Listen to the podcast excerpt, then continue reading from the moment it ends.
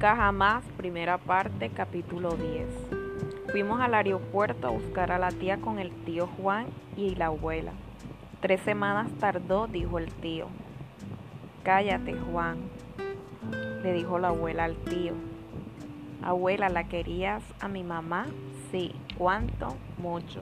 La conocí desde muy jovencita y siempre estuvo muy pendiente de mí. La quería como una hija, por eso nos peleábamos. ¿Y estás enojada con la tía Carolina? No, pero a veces hay que hacer lo que se necesita. Y ella se tomó todo el tiempo del mundo para venir y no me parece. ¿Por qué no vinieron los abuelos a buscarla si son sus papás? Preguntó Maggie. ¿Qué sé yo, hija? Son una familia muy especial. Mira lo que digo, como si la mía fuera distinta. No empieces, mamá, dijo el tío. ¿Qué le voy a decir a la tía cuando la vea? ¿Por qué no viniste antes?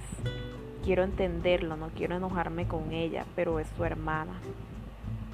La tía Carolina es la hermana de mi mamá o era la hermana. Sacaba la hermanidad cuando uno se muere. Yo fui hija de mi mamá o soy hija de mi mamá. Él soy o él fui.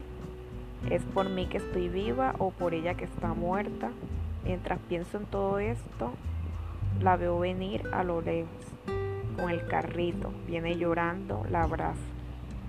No importa si tardaste, qué bueno que estás acá. Ay, Fiore, mi vida, Margarita, ven. La tomó en brazo. Hola Juan, hola Nilda, gracias por venir por mí. Qué lindo que hablas, tía, le dijo Maggie. Seguro que en dos días ya habló como porteña, vas a ver. ¿Trajiste regalos? Maggie no viene de visita a la tía le dijo la abuela.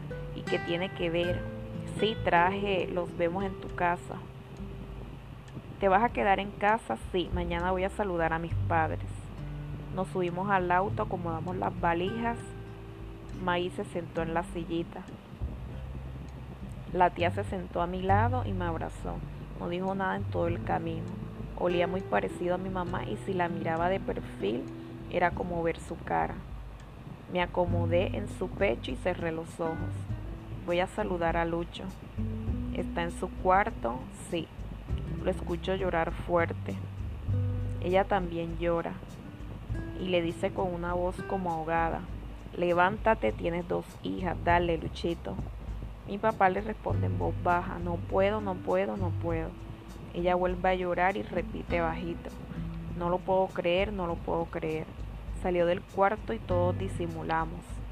Mientras desarmaba las valijas, la tía nos contó historias de cuando eran chicas, como eran en el colegio, porque mi mamá tenía una cicatriz en el mentón del viaje que hicieron al sur, de los amigos de la facultad, de cómo se hizo amiga de mi papá y del día que se lo presentó a mi mamá, de los bailes a los que iban cuando estaban en la escuela y lo que se divertían y de las miles de cartas y los emails que se escribieron cuando la tía se fue a vivir a España antes de que naciéramos nosotras.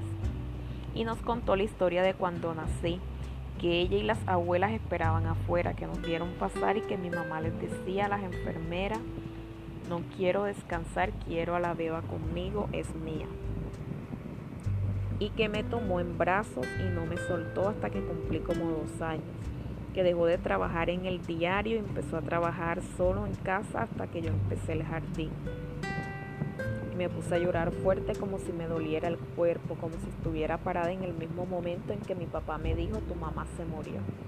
Porque nunca más voy a sentir sus brazos, su olor y esa forma de abrazarme con todo el cuerpo.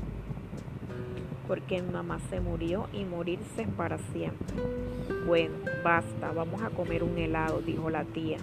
Nos fuimos caminando a la heladería y Maggie le pidió a la tía que le contara cómo había sido todo cuando ella nació.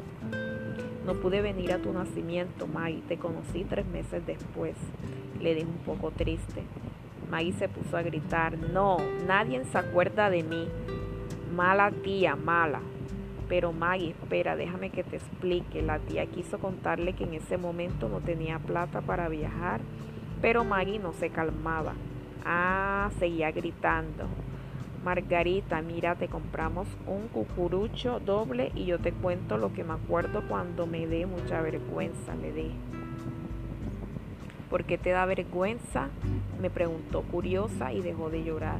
Porque cuando vos naciste yo me enojé muchísimo. Pero ya eras grande, Fiore. Sí, tenía nueve y llorabas, sí, porque mamá te iba a querer más a vos. ¿Y qué pasó? Me llevaron a conocerte y yo no quería. La abuela Nilda me llevó obligada e hizo un escándalo grande. Hasta que mamá se dio cuenta de que yo estaba gritando afuera y me hizo entrar, me dijo que me subiera a la cama y nos puso una de cada lado. Echó todo el mundo del cuarto y nos quedamos un buen rato solas las tres.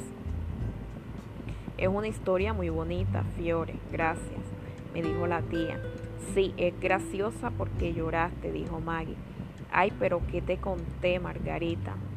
¿Qué hacen? Le leo a Maggie un ratito. Ah, buenísimo, me quedo entonces. Llegarían a tiempo al cuarto de los niños. Si así fuera, qué alegría tan grande para ellos. Nosotros también suspiraríamos aliviados, pero entonces no habría historia.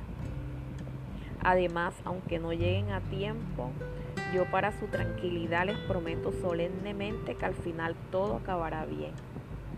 Qué lindo, ¿no, tía? Que, que uno sepa que al final todo va a terminar bien. Eso pasa solo en los libros, Fiores. En la vida uno nunca sabe. Por eso, qué lindo si uno supiera. Buenas noches, tía. Buenas noches, Margarita. Tía, ¿vos extrañas a tu mamá? No mucho. Si yo tuviera a mi mamá viva, me iría a dormir a su casa para estar con ella. Fiore, las cosas no siempre son tan fáciles. Tu abuela es una persona compleja. ¿Están hablando mal de mí? preguntó la abuela que acababa de entrar. No, de mi mamá. Me pareció por lo de compleja. Y las dos se rieron fuerte. La tía llamó al tío Juan, solo escuché la parte de ella. Hola, Juan. ¿Conoces algún abogado? Necesito ver unas cosas del seguro de vida de Sol. No, tu hermano sigue en la cama. No le puedo preguntar. Te agradecería que vinieras a la tarde y me ayudases con eso. Entiendo, pero es mi cuñado y tu hermano. La tía estuvo ordenando mientras la abuela le cocinaba milanesas. Mientras ella freía, la tía abrió unos sobres con facturas. Hay mil cosas para hacer y nadie se hace cargo. No puedo creer que no se hayan ocupado ni de pagar la luz y no estoy hablando de ti, Nilda. ¿Dónde están mis padres? Las nenas no son solo nietas tuyas. Yo me ocupé de todo lo que pude. Es increíble. Las únicas que siguen cumpliendo sus obligaciones son Fiore y Maggie tienen 13 y 4. Ya lo sé, pienso lo mismo. Yo también dije y las dos dieron un respingo porque parece que se habían olvidado de que estábamos ahí.